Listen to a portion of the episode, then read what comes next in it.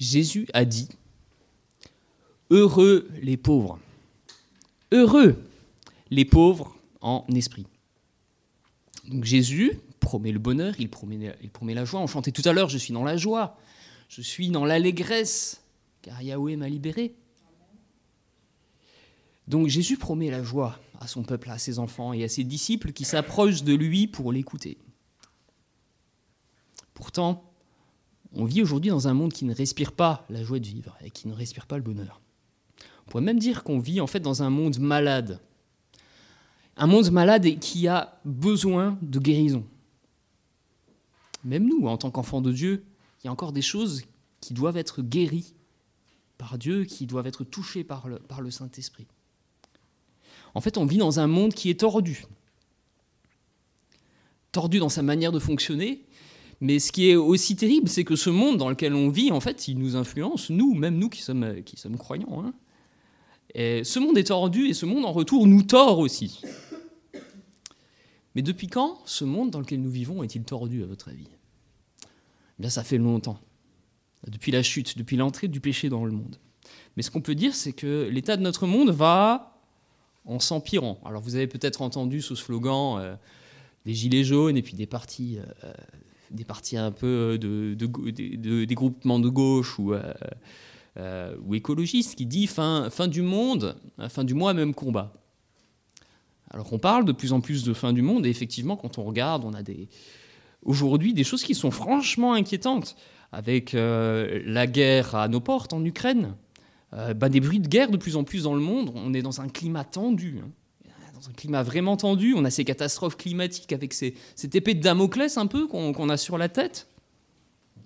Aujourd'hui, on est dans un, dans un, pays euh, tempéré, mais il y a des endroits en fait sur la Terre où euh, les gens souffrent hein, à cause de ces catastrophes. Et puis, il y a donc de nombreuses raisons d'être inquiets. Certains ont peur de manquer, mais on est tous fébriles et agités. On court constamment d'une activité à une autre et on est toujours connecté. On vit dans un monde hyper connecté. Nos, portables n'arrêtent pas de sonner. On a ces notifications. Et du coup, euh, on est dans une, dans une dynamique où on cherche à rentabiliser la, la moindre seconde et où on ne s'arrête jamais. Et puis il y a cette frénésie, cette frénésie de posséder, posséder toujours plus. Posséder plus, acheter plus, vendre plus, être plus efficace, et ce monde nous met la pression, il nous met sous une pression. Pression au résultat, à la réussite, à la compétitivité. Et on peut avoir aussi peur à certains moments de ne pas être à la hauteur. Et je ne sais pas si vous dressez un peu les oreilles, euh, en fait, sur votre lieu de travail ou dans les gens de votre entourage. Moi, je le vois parfois même avec des personnes qui sont dans le, dans le service chrétien. On parle de plus en plus de burn-out. Le burn-out, c'est quoi? Alors de temps en temps, je vais vous lancer des petites questions. Vous avez le droit de répondre euh, euh, courtement, mais j'aime bien aussi créer un peu l'interaction avec vous. Donc sentez-vous libre. Hein. On est en famille ici, donc on peut se permettre ça. Alors le burn-out, qu'est-ce que c'est? Une grande fatigue générale.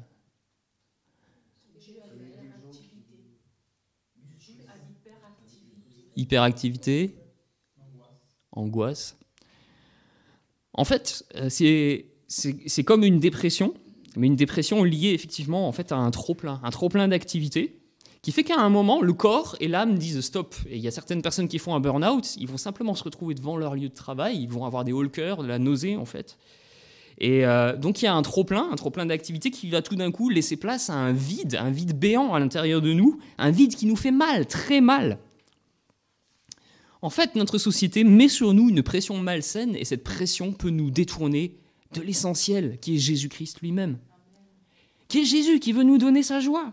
Et alors on finit overstressé, obsédé par le résultat de nos actions, tourné sur nos mains et non sur le visage de Jésus.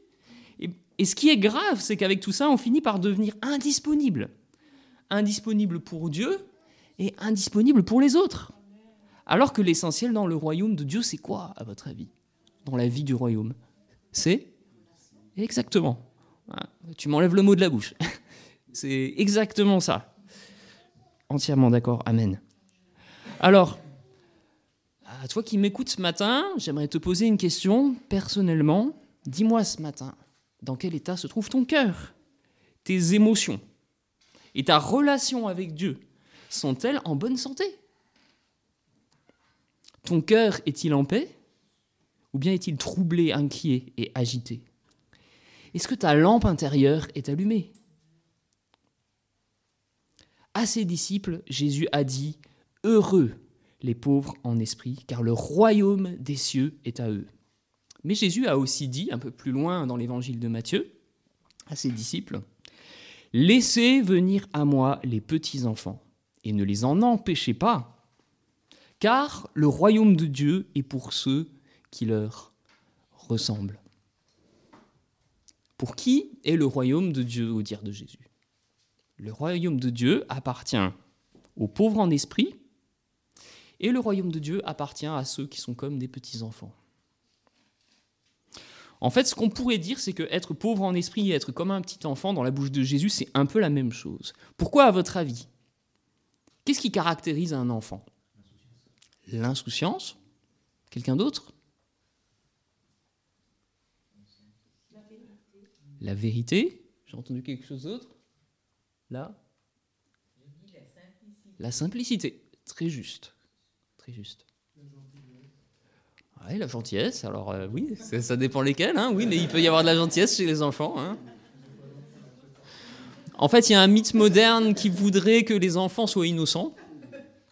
Bon, je ne sais pas s'il y en a beaucoup euh, qui, pensent, ça, ça serait la société qui viendrait corrompre le cœur de l'enfant. Mais non, effectivement, un, petit enfant est insouciant, il est simple, il est joyeux aussi. Mais un petit enfant, premièrement, est dépendant. Il est entièrement dépendant de ses parents pour tous les besoins fondamentaux de sa vie. Que ce soit la nourriture, le vêtement, la protection. Et à cause de cette situation de dépendance, un enfant est simple, il est sans souci, insouciant, il est joyeux. Alors pour recevoir cette vie abondante du royaume que Jésus promet aux pauvres en esprit et aux enfants, nous avons besoin de posséder et de cultiver des qualités intérieures. Ce matin, on va en voir cinq. Cinq choses que les enfants possèdent naturellement et que les, et que, que les adultes se laissent voler si facilement. La joie, la simplicité, la disponibilité, la vulnérabilité et la docilité. Première chose, la joie. Je lis maintenant Matthieu 5, les versets 1 à 2. Pardon, 1 à 3. 2 euh, à 3. Désolé. Alors, voyant la foule, Jésus monta sur la montagne. Il s'assit, et ses disciples s'approchèrent de lui. Puis il ouvrit la bouche et se mit à les enseigner. Heureux les pauvres en esprit, car le royaume des cieux est à eux. Un petit enfant est joyeux. Et à ses disciples qui s'approchent de lui pour l'écouter, Jésus offre quoi? Il offre sa joie. Il leur dit heureux les pauvres en esprit. Et pourquoi les pauvres en esprit sont-ils heureux selon Jésus? C'est parce qu'ils possèdent cette vie abondante du royaume de Dieu. La joie du disciple de Jésus-Christ découle donc du fait de posséder la vie du royaume de Dieu. Et la vie du royaume de Dieu, c'est quoi? En fait, c'est une réalité qui commence au-dedans de nous et qui, par débordement, quand notre cœur est rempli, se répand autour de nous. Parce que la joie du royaume de Dieu, c'est quelque chose qui concerne nos relations. La joie, c'est cette réalité qui commence au-dedans de nous et c'est ce trésor caché dont parle Jésus euh, dans le texte de Matthieu 13, verset 44. À ses disciples, Jésus dit, Le royaume des cieux est encore semblable à un trésor caché dans un champ. L'homme qui l'a trouvé le cache de nouveau, et dans sa joie, dans sa joie, il va vendre tout ce qu'il a et achète ce champ. Alors qu'est-ce qui pousse cet homme de la parabole à tout vendre pour posséder le trésor? Oui C'est la joie. C'est la joie du royaume. En fait, notre monde, on le disait tout à l'heure, ne respire pas la joie de vivre. Il est inquiet, agité malade, et il a tellement besoin de cette joie. Mais nous aussi, nous avons besoin de cette joie et nous pouvons nous la laisser voler. Alors, cette vie abondante et joyeuse que Jésus a préparée pour ceux qui l'aiment, cette vie du royaume, comment pouvons-nous la posséder, la cultiver et la porter au monde? Deux pistes. D'abord, il nous faut vendre tout. Il nous faut laisser de côté tout ce qui est secondaire et sans valeur et qui nous vole cette joie. C'est ce qu'a fait Paul. Paul qui va dire, j'ai considéré toutes ces choses comme de la boue, comme de la boue ou des ordures afin de gagner Christ. Deuxième piste, pour pouvoir posséder cette euh, vie abondante et joyeuse du royaume, il nous faut donner la priorité à nos relations, relations à Dieu et relations aux autres. C'est même là que nous devenons sel et lumière, quand nous démontrons devant le monde l'amour que nous avons les uns pour les autres. C'est à ceci que le monde verra que vous êtes mes disciples. Et, vous et en fait, vous constaterez, en étudiant cette parole de Jésus, que la joie du royaume, c'est une joie collective, ce n'est pas une joie individuelle. Nous vivons dans un monde individualiste, mais la joie du royaume est une joie collective, elle concerne nos relations. Jésus n'a pas dit heureux celui qui est pauvre en esprit, car le royaume des cieux est à lui.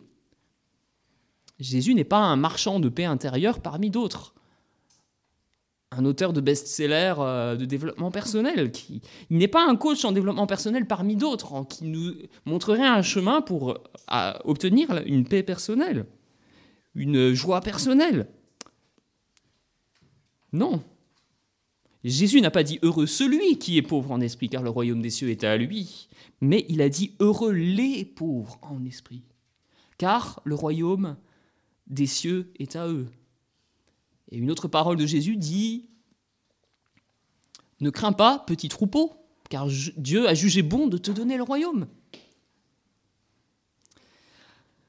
Alors, que ce soit les béatitudes, les dix béatitudes ou les dix commandements de Jésus, on voit qu'elles concernent nos relations, à Dieu premièrement, puis aux autres. Et la transformation que la grâce divine vient opérer en nous va transformer nos relations avec Dieu et nos relations avec les autres pour que nous puissions devenir une source de bénédiction, de joie et de lumière pour le monde. Alors maintenant, quelques questions par rapport à la joie du royaume. Quelques questions d'examen personnel, donc je vais les prononcer à la première, à la première personne. Est-ce que pour moi, la vie de Jésus est bien le trésor le plus précieux. Ou est-ce que d'autres choses viennent viennent prendre la place de cette vie? Suis-je prêt à tout vendre, à tout laisser de côté pour pouvoir la posséder? Tellement cette joie est excellente. Et quels efforts puis-je faire dans ma vie pour m'approcher de Jésus comme les disciples qui s'approchaient de lui pour l'écouter et pour donner dans ma vie la priorité à mes relations avec Dieu et avec les autres? Enfin, est-ce que j'ai compris que Jésus m'a donné une mission dans ce monde qui est d'apporter sa paix, sa joie et son amour dans un monde qui est sombre, dans un monde qui est agité, dans un monde qui est malade et dans un monde qui est inquiet. Deuxième chose, maintenant, que les enfants possèdent, que les adultes se laissent si facilement voler et que le Seigneur Jésus nous appelle à cultiver dans nos vies. La simplicité. Un petit enfant est simple. Il est simple et son cœur n'est pas partagé entre une multitude de choses. Pourquoi? Parce que l'esprit d'un enfant n'est concentré que sur une seule chose à la fois. L'enfant est tout entier tourné vers l'instant présent, vers ce qui se passe maintenant. Il y a aujourd'hui beaucoup de stages pour des gens surbookés dans le monde de l'entreprise pour pratiquer la méditation en pleine conscience ou en pleine présence, qui a avec des gens qui sont surbookés, qui sont très inquiets, il s'agit de se recentrer sur l'instant présent pour lutter contre l'angoisse.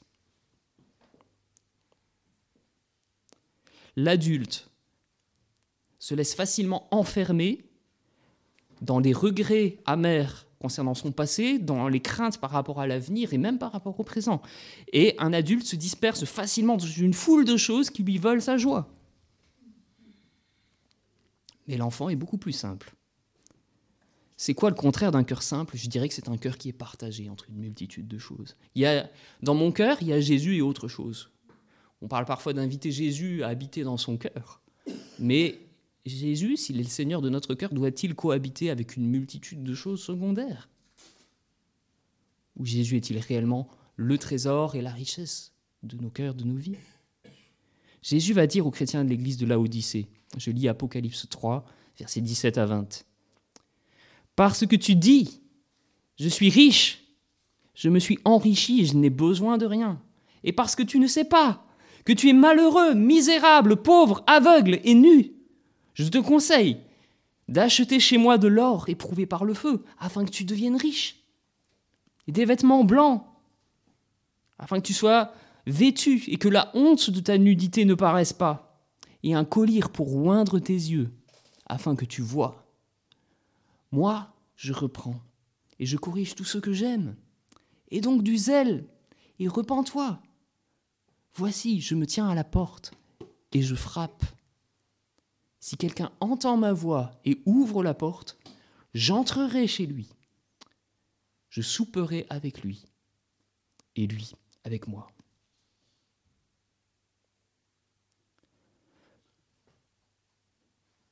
Le problème spirituel du croyant, de l'église de la Odyssée, c'est d'être aveugle sur son propre état, sur son état intérieur. Il dit Je suis riche, je me suis enrichi, je n'ai besoin de rien. En fait, il se croit riche et il pense n'avoir besoin de rien. Alors que, qu'est-ce que dit Jésus de lui? Il est pauvre, nu et aveugle. Aveugle sur son état. Jésus a parlé d'aveuglement spirituel, donc aux chrétiens de l'église de la Odyssée, en fait, dans la prophétie de Jean. Mais il a déjà parlé d'aveuglement spirituel à ses disciples dans le Sermon sur la montagne. Je lis Matthieu 6, versets 21 à 23. Là où est ton trésor, là aussi sera ton cœur. L'œil est la lampe du corps. Si ton œil est simple, tout ton corps sera illuminé. Mais si ton œil est double, tout ton corps sera dans les ténèbres. Si donc la lumière qui est en toi est ténèbres, combien seront grandes les ténèbres? En fait, l'aveuglement spirituel commence quand on a le cœur partagé par une multitude de choses et quand on a le regard double. Quand notre cœur n'est plus entier pour Dieu. Quand il a été kidnappé par une foule de choses, une foule de distractions, d'inquiétudes, d'idoles du cœur qui ont pris la place de Dieu. Et quand on est en souci pour toutes ces choses, on cesse de chercher d'abord le royaume de Dieu. Alors que Jésus nous dit, votre Père céleste sait ce dont vous avez besoin. Cherchez d'abord le royaume de Dieu, et toutes ces choses vous seront données par-dessus. Alors, le remède pour un cœur partagé est un remède simple. En fait, il suffit de venir auprès de Jésus. Lui seul possède la vraie richesse et il veut nous rendre la vue. Et il dit, heureux les cœurs purs, heureux les cœurs simples, car ils verront Dieu. Jésus se tient à la porte et il frappe et il désire souper avec nous. En fait, Jésus est toujours dans la position du pauvre, de celui qu'on peut laisser à la porte, qu'on peut jeter dehors, qu'on peut mettre dehors. En fait, Jésus est toujours présent à nos vies. Il est toujours pleinement présent à nos vies. Il est toujours disponible pour nous. C'est bien souvent nous qui, malheureusement, ne sommes pas pleinement présents à lui et disponibles pour lui. Jésus nous invite à l'intimité avec lui. Et l'image qui est utilisée dans cette parole prophétique, de, cette parole de Jésus euh, à l'ange de l'église de la Odyssée en Apocalypse 3, hein, et c'est une image qui exprime l'intimité. C'est celle d'un repas en tête à tête avec un ami. Jésus nous appelle à nous ouvrir à sa présence aimante à nos vies. Et en entrant dans le lieu secret de la présence de Dieu, par la prière et par l'écoute de Dieu, nous pourrons recevoir de Jésus son pardon, sa nourriture pour notre âme et être éclairés par ses paroles bienfaisantes pour nos vies. Alors pour être pauvre en esprit, je dois apprendre à me dépouiller de tout ce qui vole mon cœur pour rendre mon cœur à son véritable propriétaire qui est Dieu. Quelques questions sur cette notion de simplicité et de cœur partagé. Premièrement, est-ce que j'ai une juste appréciation de mon propre état intérieur, de mon propre état spirituel? Qu'est-ce qui captive mon cœur et me vole la présence de Dieu? Suis-je disponible pour des moments de qualité avec Dieu, des moments de tête à tête avec Jésus dans le calme?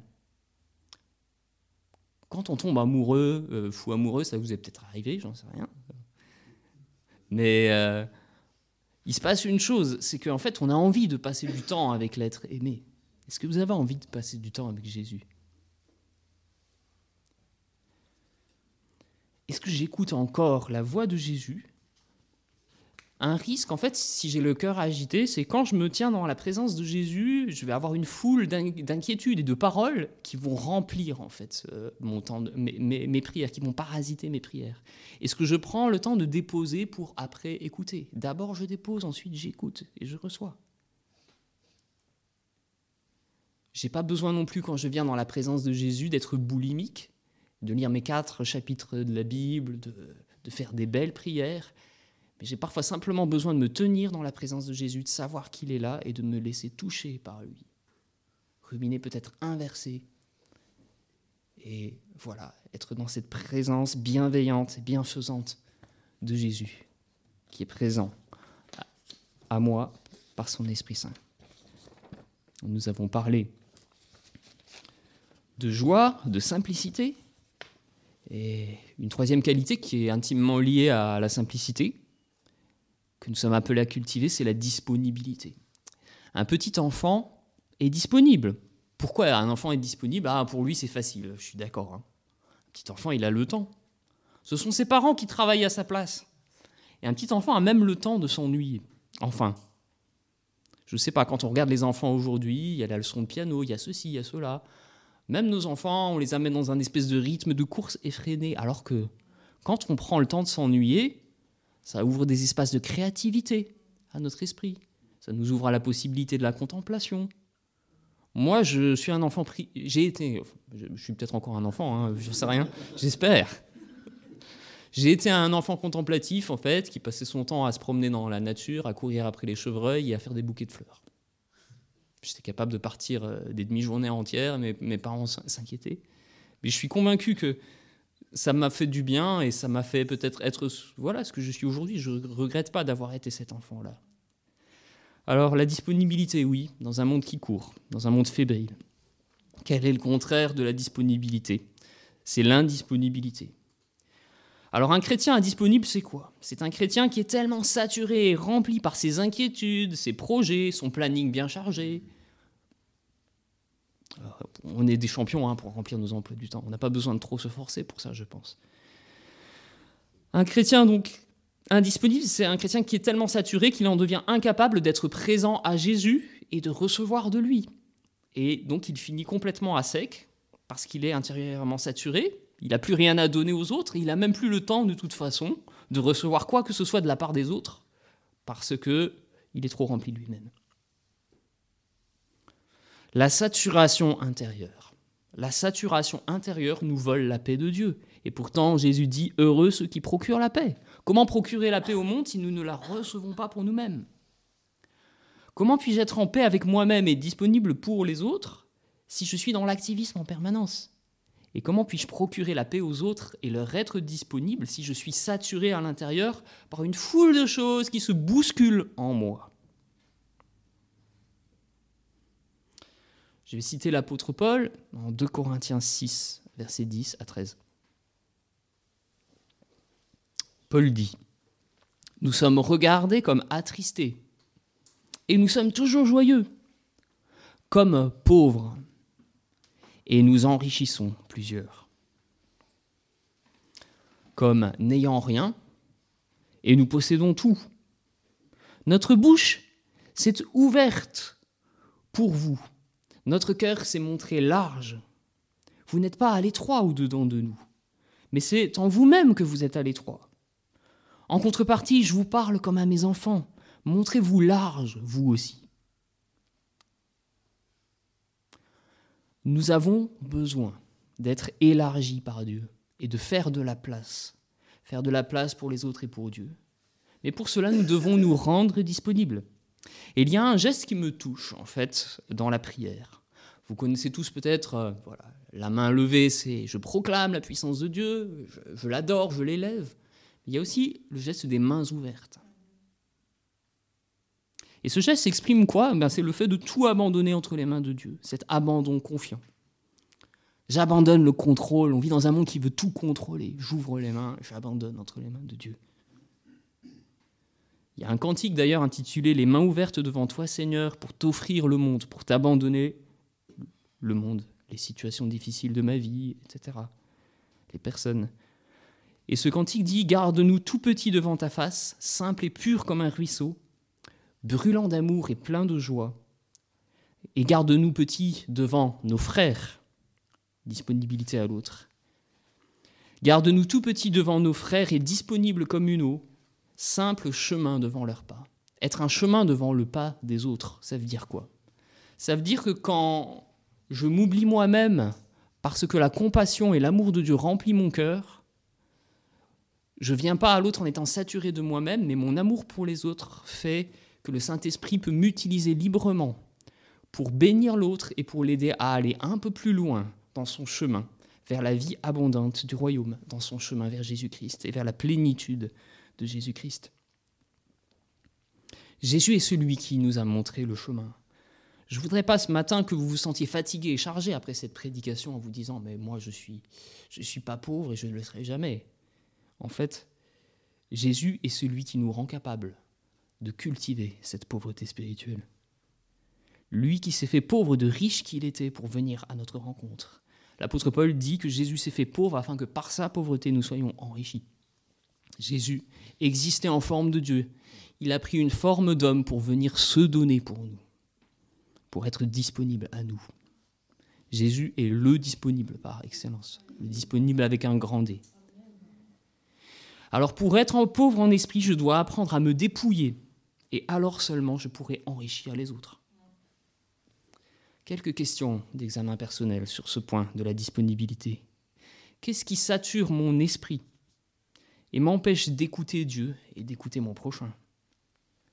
Comment puis-je dégager davantage de temps pour me décharger de mes fardeaux auprès de Dieu et être rempli de sa paix? Il n'y a pas de raison que les gens autour de nous pratiquent la méditation en pleine présence, en pleine conscience, et que nous ne prenions pas des temps pour méditer devant Dieu et nous décharger de tout ce qui nous accable. Qu'est-ce que je peux enlever dans mon emploi du temps, dans mon programme, pour faire de la place pour les autres et pour Dieu? Enfin, est-ce que je serai disponible pour l'autre, que ce soit un frère ou une sœur en Christ ou un, un non-croyant, afin d'être celui qui va l'aider à faire un pas de plus sur le chemin vers la, vie abondante de Jésus, la vie du royaume.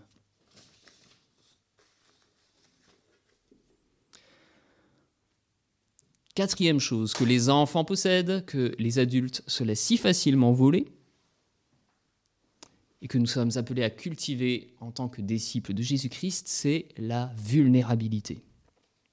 Un petit enfant est vulnérable. Il a besoin de ses parents pour répondre à chacun de ses besoins, la nourriture, la protection, le vêtement.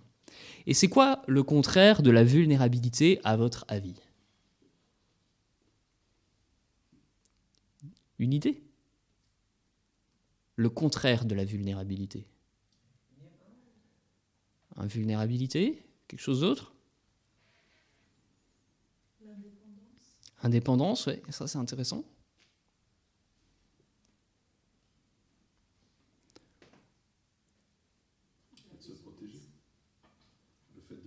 Le fait de se protéger, oui. Oui, désobéissance. La suffisance, intéressant. Alors j'ai choisi un mot, mais la suffisance me, plaît bien. Euh, l'irascibilité.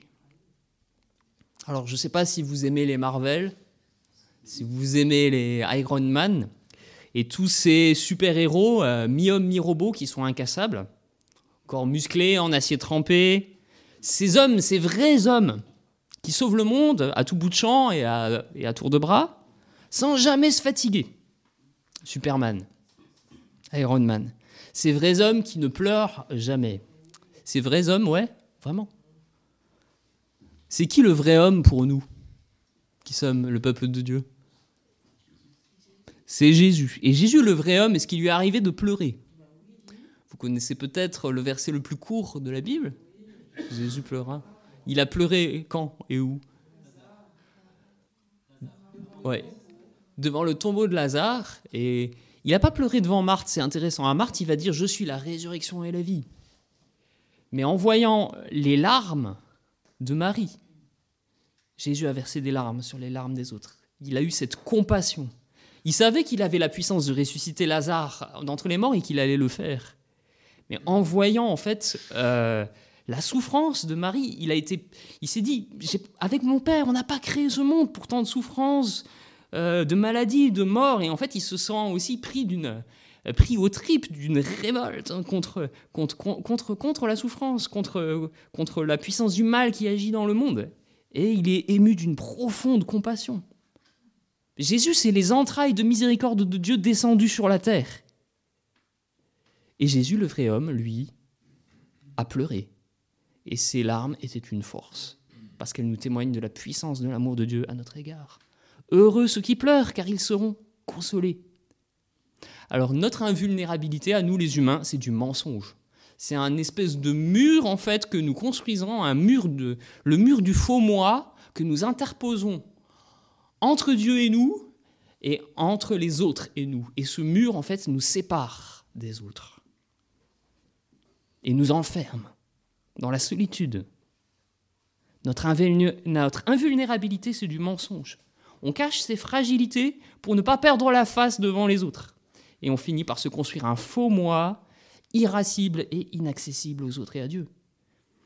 Mais ce n'est pas la voie de l'Évangile. Être pauvre en esprit, ce n'est pas ça. C'est en se montrant faible et vulnérable que Jésus nous a montré le chemin de la sainteté. Jésus ne nous a pas montré le chemin de la sainteté en restant dans son ciel de gloire, dans une position d'invincibilité, mais Jésus s'est dépouillé de sa divinité pour nous montrer dans sa faiblesse le chemin d'une vie sainte. Et un des aspects de Jésus, c'est qu'il était lui-même ce pauvre en esprit. Nous aussi, nous sommes appelés à rester vulnérables devant Dieu et devant notre prochain, sans jeu social. C'est ce que je et c'est en étant ainsi vulnérable que je pourrai bénir les autres en me rendant accessible à eux. Je ne leur cacherai pas mes luttes et mes larmes, mais en leur partageant mes faiblesses et ma dépendance à Christ, je les aiderai à dévoiler à leur tour leur propre combat, leur vulnérabilité. Et alors je pourrai les, encourager et leur apprendre à dépendre de Christ dans leur propre faiblesse un homme un vrai, je dirais même une femme une vraie, en fait. Hein. c'est valable pour tous les, disciples de Jésus. Un humain un vrai, c'est quelqu'un qui sait pleurer, c'est quelqu'un qui sait parler de ses faiblesses, de ses épreuves et de ses souffrances aux autres. Et en fait, cette vulnérabilité du pauvre, du royaume, du disciple de Jésus, c'est un terreau fertile sur lequel vont pousser deux fleurs. Ces deux fleurs, c'est la grâce et l'intimité spirituelle. La grâce, c'est quoi? C'est cette expérience que nous faisons, expérience de la force de Dieu dans notre faiblesse, expérience de son pardon dans nos manquements et dans nos fautes, et expérience en fait de sa, de sa puissance dans nos limites. Deuxième fleur, l'intimité spirituelle. Elle grandit aussi sur ce terreau de la vulnérabilité. L'intimité spirituelle, ce sont les relations vraies qui grandissent là où j'abandonne mon faux moi pour vivre des relations vraies avec des compagnons de lutte et de faiblesse avec lesquels je vais pouvoir prier et grandir. Est-ce que vous avez des compagnons de route avec qui vous pouvez ouvrir votre cœur et avec qui vous pouvez grandir?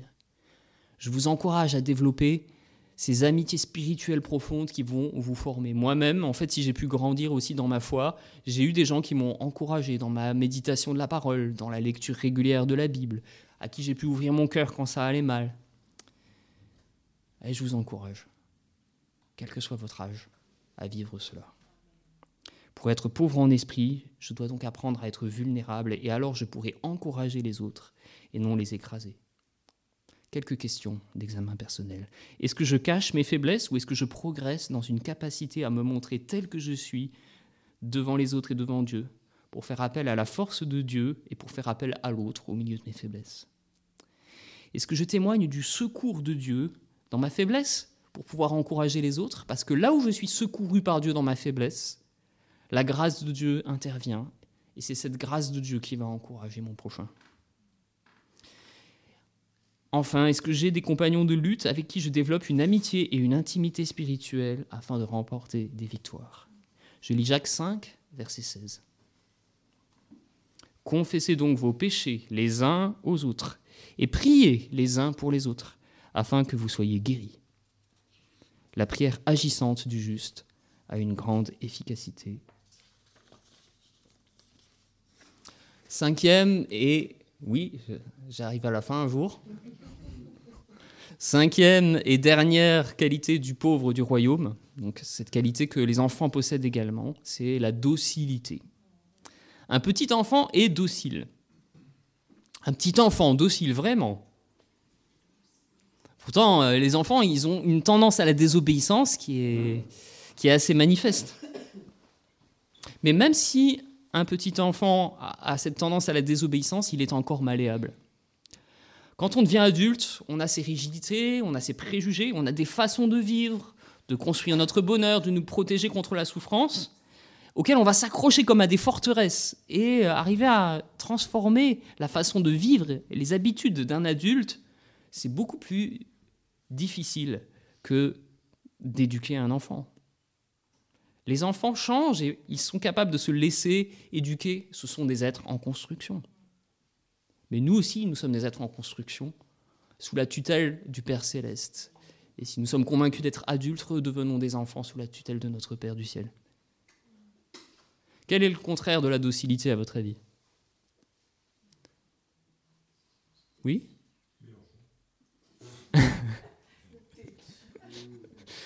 Être têtu, oui têtu, obstiné. En fait, euh, j'ai choisi euh, les mots insoumission et dureté aussi.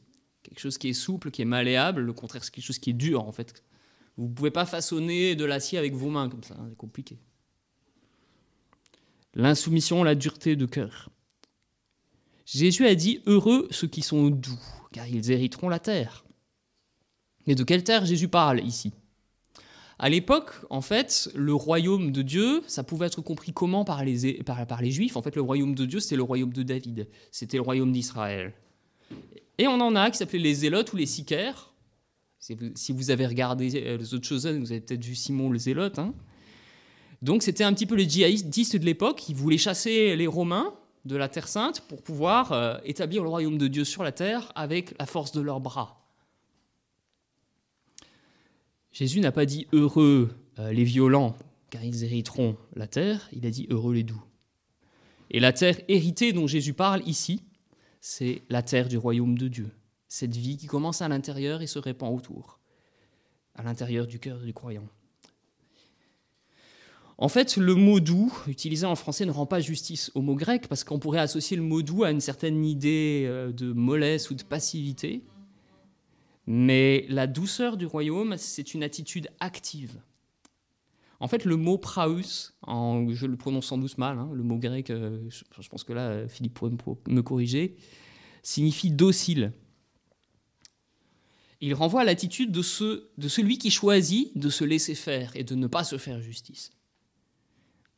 En fait, à, ce gentleman qui a, qui a aussi de l'endurance, en fait, et qui se laisse faire. Alors, qui se laisse faire par Dieu et par les autres. Alors même, euh, ça peut nous arriver en fait sur notre lieu de travail d'être soumis à des pressions et, et, euh, et ou même d'être soumis à la calomnie à cause de notre foi. Et on peut chercher parfois à se défendre en fait avec violence. Mais c'est pas l'attitude de docilité. Nous sommes l'argile et Dieu est notre potier. Est-ce que nous sommes dociles entre les mains de Dieu? En fait, est docile celui qui est humble, disponible et vulnérable? Un tel homme sera aussi maniable entre les mains du potier divin. Et Dieu, par son Saint-Esprit, désire nous façonner. Alors pour être pauvre en esprit, je dois apprendre à me soumettre, à me soumettre à l'Esprit de Dieu et à lui obéir quand il me demande de faire quelque chose. Et je dois aussi apprendre à accepter, quelque chose de difficile et de douloureux, c'est que parfois Dieu va utiliser les épreuves de la vie pour pouvoir me former et pour me transformer. Quelques questions d'examen intérieur sur ce point. Est-ce que tu te laisses encore travailler par le potier divin? Est-ce qu'il y a un domaine dans ta vie où tu résistes à Dieu?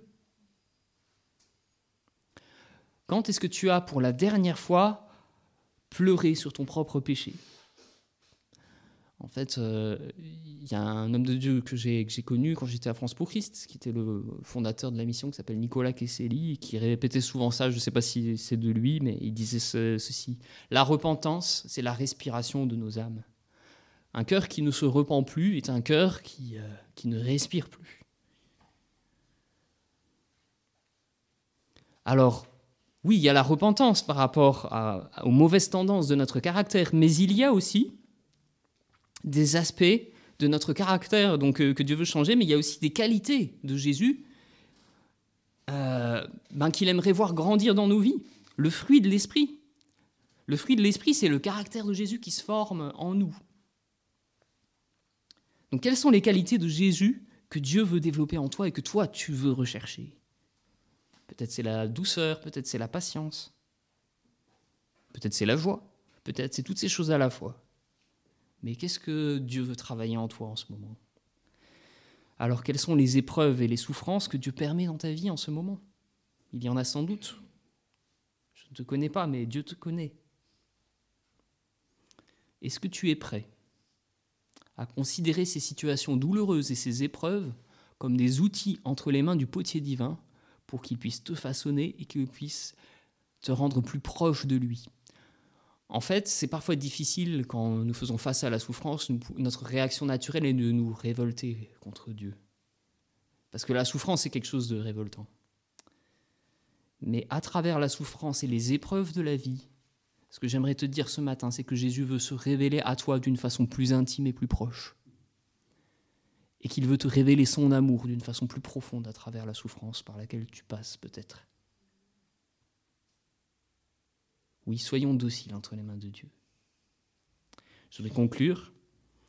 Pour pouvoir apporter la guérison du Christ au milieu d'un monde malade, nous avons besoin de veiller sur nous-mêmes, sur notre santé émotionnelle comme notre santé spirituelle. On ne peut pas être en bonne santé spirituelle si nos émotions sont, sont malades. Pour pouvoir apporter la paix du Christ au milieu d'un monde inquiet, troublé et agité, nous devons recevoir la paix du Seigneur dans nos cœurs. Et pour pouvoir apporter la lumière du Christ au milieu d'un monde enténébré, nous devons garder notre lampe intérieure allumée. Soyons donc dociles entre les mains du potier divin et ne résistons pas au Saint-Esprit.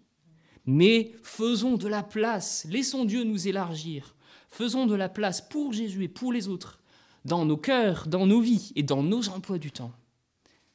Et alors la joie de Dieu et la vie abondante du Saint-Esprit sera déversée sur nous apprenons, apprenons à être disponibles et laissons Dieu nous élargir. Devenons dépendants de Dieu, simples, disponibles, vulnérables et dociles comme des petits enfants, et alors la vie abondante et joyeuse du royaume de Dieu nous sera donnée. Je vais prier.